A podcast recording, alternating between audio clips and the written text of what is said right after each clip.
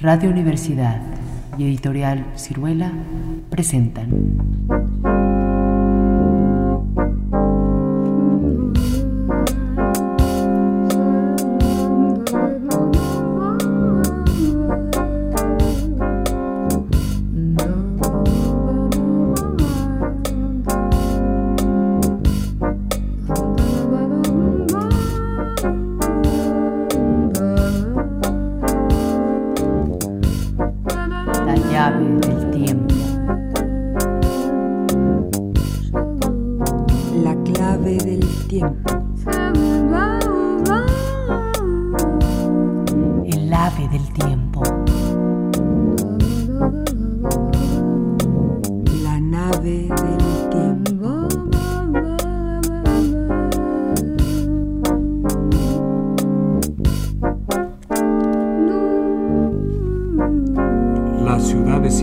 de Ítalo Calvino.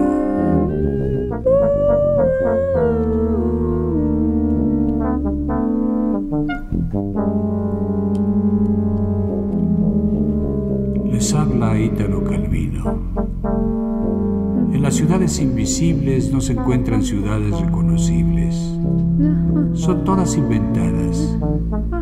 He dado a cada una un nombre de mujer. El libro consta de capítulos breves, cada uno de los cuales debería servir de punto de partida de una reflexión válida para cualquier ciudad o para la ciudad en general.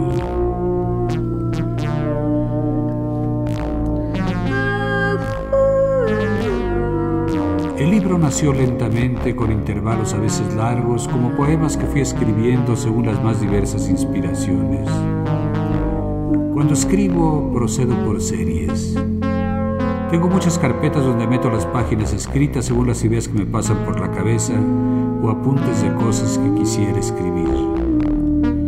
Tengo una carpeta para los objetos, una carpeta para los animales, una para las personas, una carpeta para los personajes históricos y otra para los héroes de la mitología. Tengo una carpeta sobre las cuatro estaciones y una sobre los cinco sentidos. En una recojo páginas sobre las ciudades y los paisajes de mi vida y en otras ciudades imaginarias fuera del espacio y del tiempo. Cuando una carpeta empieza a llenarse de páginas, me pongo a pensar en el libro que puedo sacar de ellas.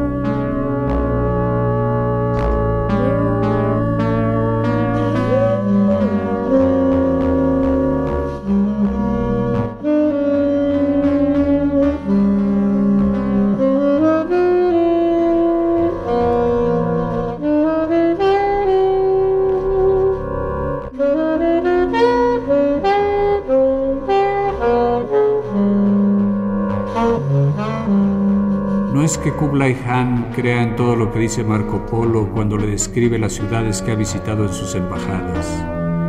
Pero es cierto que el emperador de los tártaros sigue escuchando al joven veneciano con más curiosidad y atención que a ningún otro de sus mensajeros o exploradores. En la vida de los emperadores hay un momento que sucede al orgullo por la amplitud desmesurada de los territorios que hemos conquistado, a la melancolía y al alivio de saber que pronto renunciaremos a conocerlos y a comprenderlos. Una sensación como de vacío que nos acomete una noche junto con el olor de los elefantes después de la lluvia y de la ceniza de sándalo que se enfría en los braseros. Un vértigo que hace temblar los ríos y las montañas historiados en la leonada grupa de los planisferios. Enrolla uno sobre otro los despachos que anuncian el derrumbarse de los últimos ejércitos enemigos de derrota en derrota y resquebraja el acre de los sellos de reyes quienes jamás hemos oído nombrar, que imploran la protección de nuestras huestes triunfantes a cambio de tributos anuales en metales preciosos, cueros curtidos y caparazones de tortura. Es el momento desesperado en que se descubre que ese imperio que nos había parecido la suma de todas las maravillas es una destrucción sin fin ni forma, que su corrupción está demasiado gangrenada para que nuestro cetro pueda ponerle remedio, el triunfo sobre los soberanos enemigos nos ha hecho herederos de su larga ruina. Solo en los informes de Marco Polo, Kublai Khan conseguía discernir a través de las murallas y las torres destinadas a desmoronarse la filigrana de un diseño tan sutil que escapaba a la mordedura de las termitas.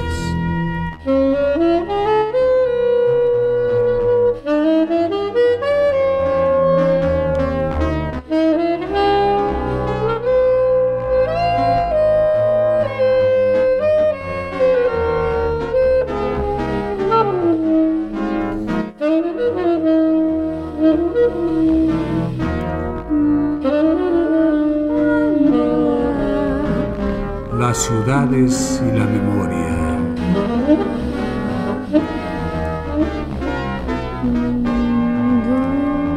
Partiendo de allá y andando tres jornadas hacia levante, el hombre se encuentra en Diomira, ciudad con 60 cúpulas de plata, estatuas de bronce de todos los dioses, calles pavimentadas de estaño, un teatro de cristal, un gallo de oro que canta todas las mañanas en lo alto de una torre.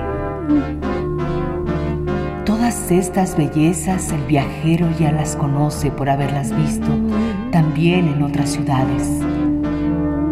Pero es propio de esta que quien llega una noche de septiembre, cuando los días se acortan y las lámparas multicolores se encienden todas a la vez sobre las puertas de las freidurías, y desde una terraza una voz de mujer grita,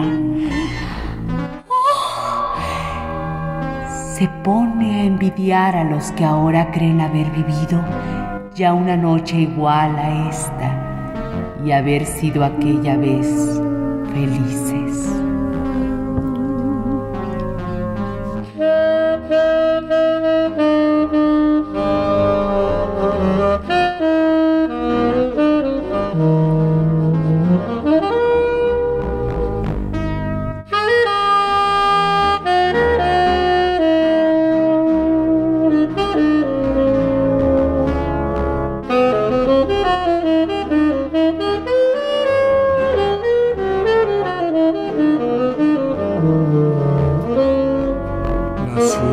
Y la memoria 2.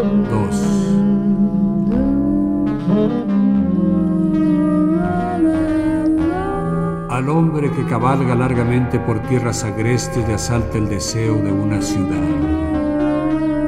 Finalmente llega Isidora, ciudad donde los palacios tienen escaleras de caracol incrustadas de caracolas marinas donde se fabrican con todas las reglas del arte largavistas y violines, donde cuando el forastero está indeciso entre dos mujeres siempre encuentra una tercera, donde las riñas de gallos degeneran en peleas sangrientas entre los que apuestan.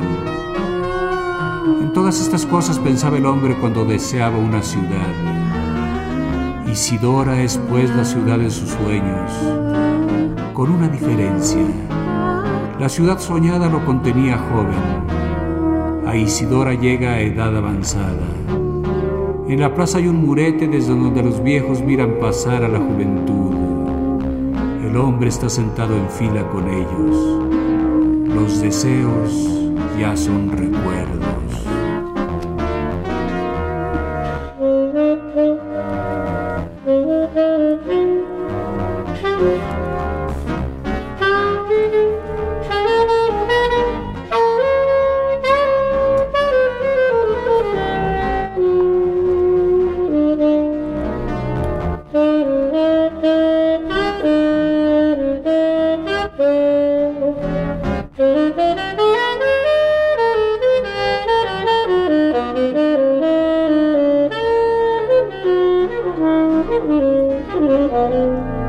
De las ciudades y el deseo.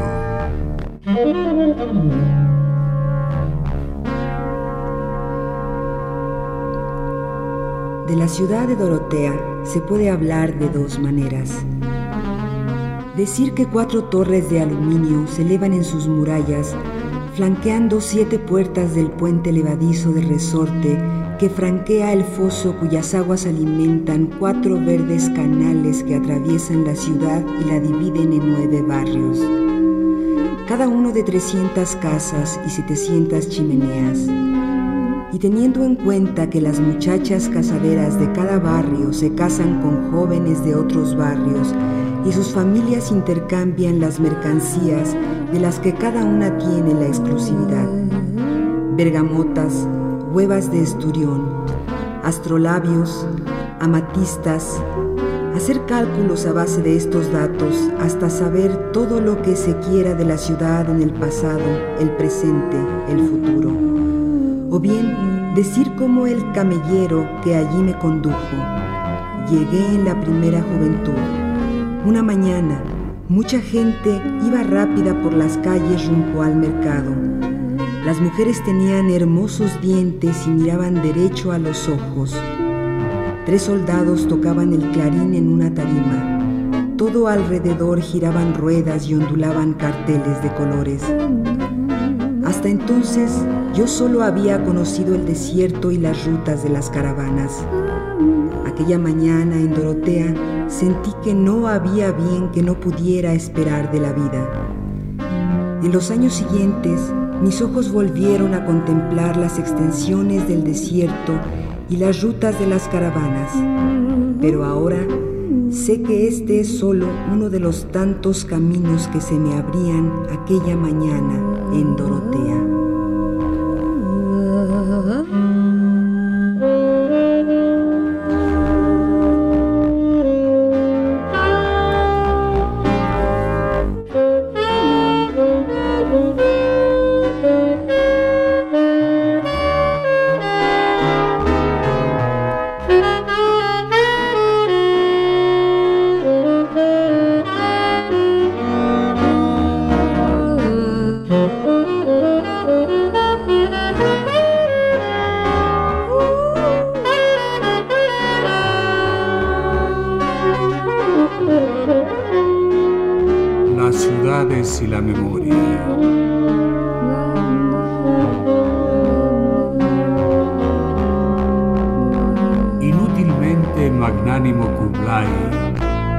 Intentaré describirte a Zaira, la ciudad de los altos bastiones. Podría decirte de cuántos peldaños son sus calles en escalera, de qué tipo los arcos de sus soportales qué chapas de zinc cubren los techos, pero ya sé que sería como no decirte nada. La ciudad no está hecha de esto, sino de relaciones entre las medidas de su espacio los acontecimientos de su pasado. La distancia está el suelo de una farola y los pies colgantes de un usurpador ahorcado el hilo tendido desde la farola hasta la barandilla de enfrente y las guirnaldas que empavezan el recorrido del cortejo nupcial de la reina. La altura de aquella barandilla y el salto del adúltero que se descuelga de ella al alma. La inclinación de una canaleta y el gato que la recorre majestuosamente para colarse por la misma ventana. La línea de tiro de la cañonera que aparece de pronto desde detrás del cabo y la bomba que destruye la canaleta, los rasgones de las redes de pescar y los tres viejos que sentados en el muelle para remendarlas se cuentan por centésima vez la historia de la cañonera del usurpador, de quien se dice que era un hijo adulterino de la reina, abandonado en pañales allí en el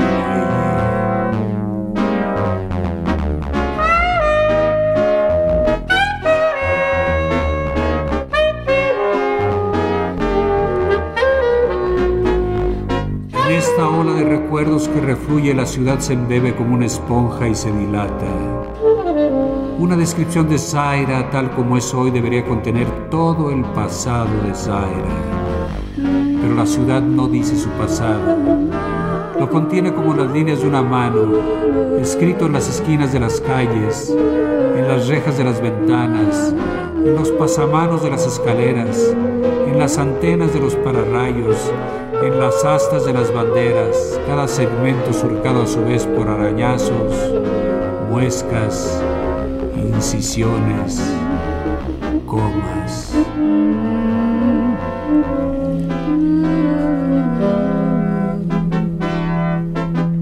Las ciudades y el deseo 2. Al cabo de tres jornadas, Andando hacia el sur, el hombre se encuentra en Anastasia, ciudad bañada por canales concéntricos y en cuyo cielo planean cometas. Debería ahora enumerar las mercancías que se compran a buen precio: ágata, onix, crisopacio y otras variedades de calcedonia. Alabar la carne del paisán dorado que se asa sobre la llama de leña de cerezo estacionada y espolvoreada con mucho orégano. Hablar de las mujeres que he visto bañarse en el estanque de un jardín y que a veces así cuentan. Invitan al viajero a desvestirse con ellas y a perseguirlas en el agua. Pero con estas noticias no te diré la verdadera esencia de la ciudad porque mientras la descripción de Anastasia no hace sino despertar los deseos, uno tras otro, para obligarte a ahogarlos, quien se encuentra una mañana en medio de Anastasia, los deseos se le despiertan todos juntos y lo rodean. La ciudad se te aparece como un todo en el que ningún deseo se pierde y del que tú formas parte. Y como ella goza de todo lo que tú no gozas, no te queda sino habitar ese deseo y contentarte. Tal poder que a veces dicen maligno, a veces benigno, tiene Anastasia, ciudad engañosa. Si durante ocho horas al día trabajas tallando ágatas, ónices, crisopacios. Tu afán que da forma al deseo toma del deseo su forma crees que gozas de toda Anastasia cuando solo eres su esclavo.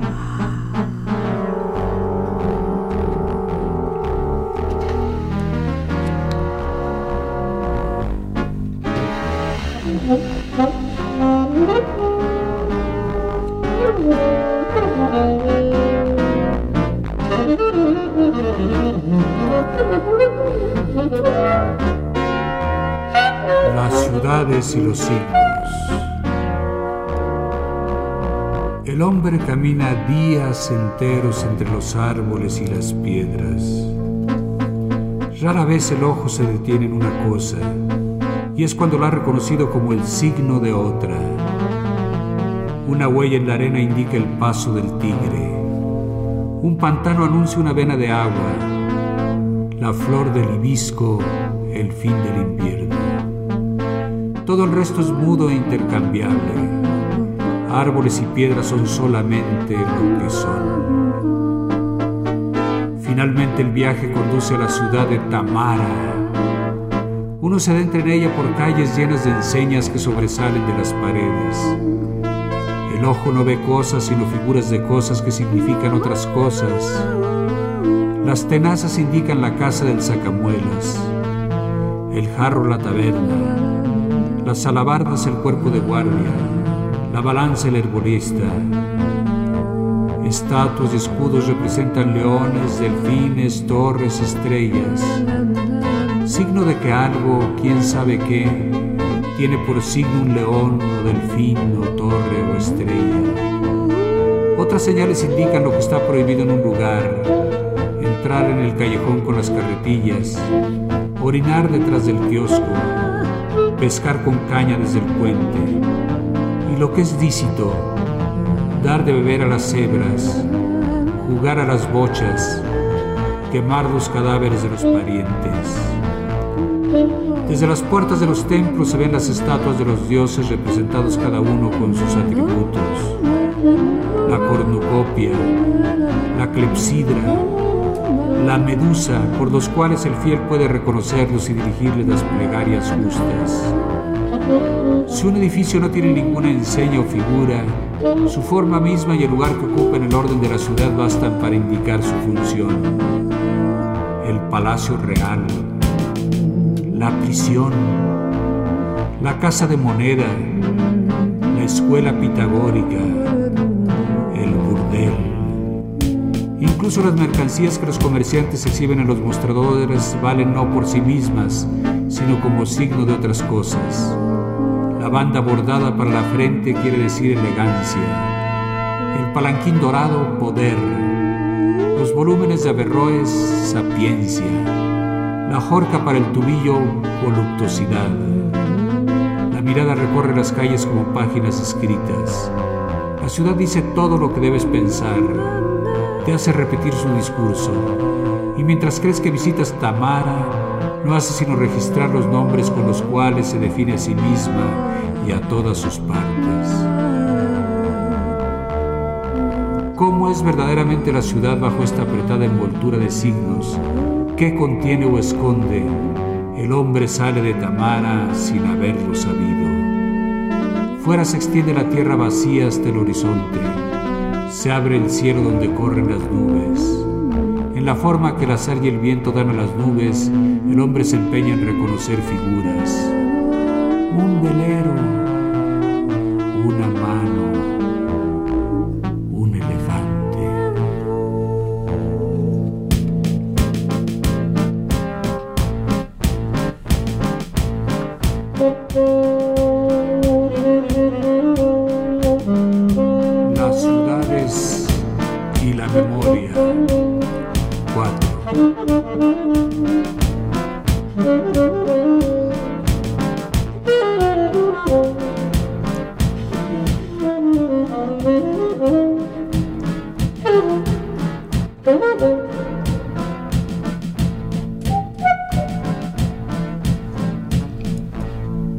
Más allá de seis ríos y tres cadenas de montañas surge Sora, ciudad que quien la ha visto una vez no puede olvidarla más, pero no porque deje, como otras ciudades memorables, una imagen fuera de lo común en el recuerdo. Sora tiene la propiedad de permanecer en la memoria punto por punto, en la sucesión de sus calles, y de las casas a lo largo de las calles y de las puertas y ventanas de las casas, aunque no haya en ellas hermosura o rarezas particulares. Su secreto es la forma en que la vista se desliza por figuras que se suceden como en una partitura musical donde no se puede cambiar o desplazar ni una nota.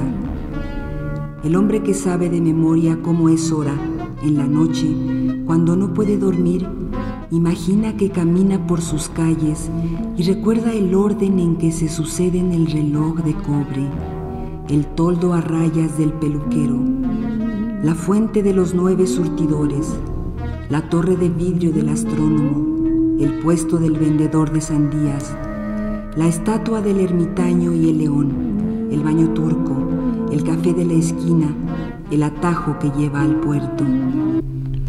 Esta ciudad que no se borra de la mente es como un armazón o una retícula en cuyas casillas cada uno puede disponer las cosas que quiere recordar. Nombres de varones ilustres, virtudes, números, clasificaciones vegetales y minerales, fechas de batallas, constelaciones, partes del discurso.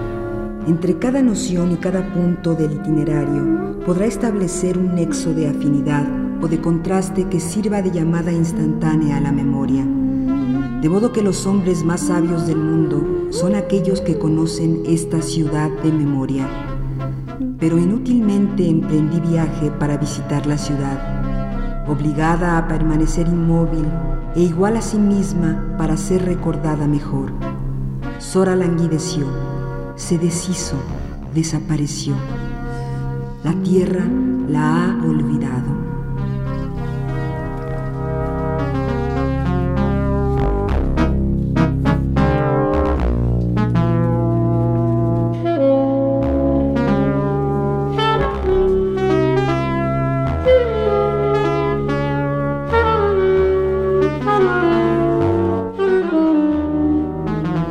Ciudades el deseo. De dos maneras llega a Despine, en barco o en camello. La ciudad es diferente para el que viene por tierra y para el que viene del mar. El camellero que ve despuntar en el horizonte del altiplano los pináculos de los rascacielos, las antenas radar, agitarse las mangas de ventilación blancas y rojas, echar humo las chimeneas, piensa en una embarcación.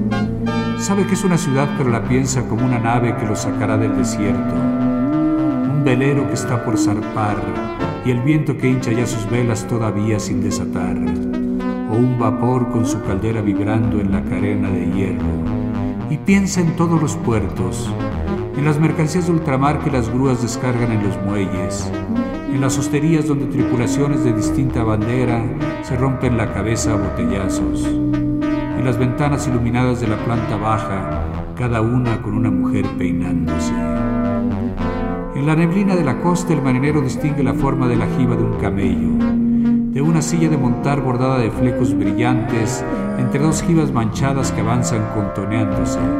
Sabe que es una ciudad, pero la piensa como un camello de cuyas albardas cuelgan odres y alforjas de frutas confitadas, vino de dátiles, hojas de tabaco, y ya se ve a la cabeza de una larga caravana que lo lleva del desierto del mar hacia el oasis de agua dulce, a la sombra dentada de las palmeras, hacia palacios de espesos muros encalados, de patios embaldosados sobre los cuales danzan descalzas las bailarinas y mueven los brazos ya dentro y afuera del velo. Cada ciudad recibe su forma del desierto al que se opone, y así ven el camellero y el marinero de espina, ciudad de confín dos desiertos.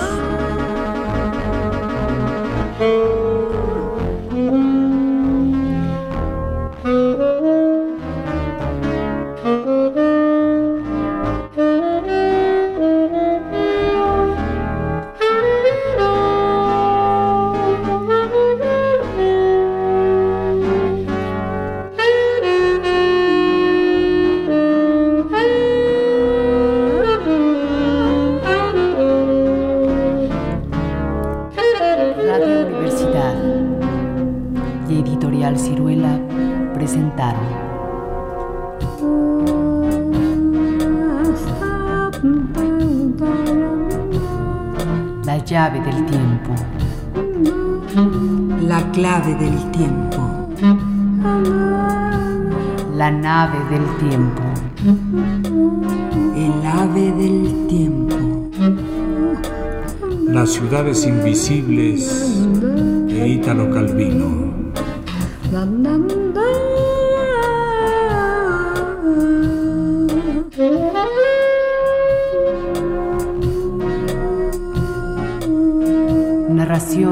Producción y dirección, Juan López Moctezuma. Música en vivo de Hilario y Miki. Como solista, Philippe Bossier. Participación de Teresa Uribe. Locución Francisca Vargas. En los controles Miguel Ferrini.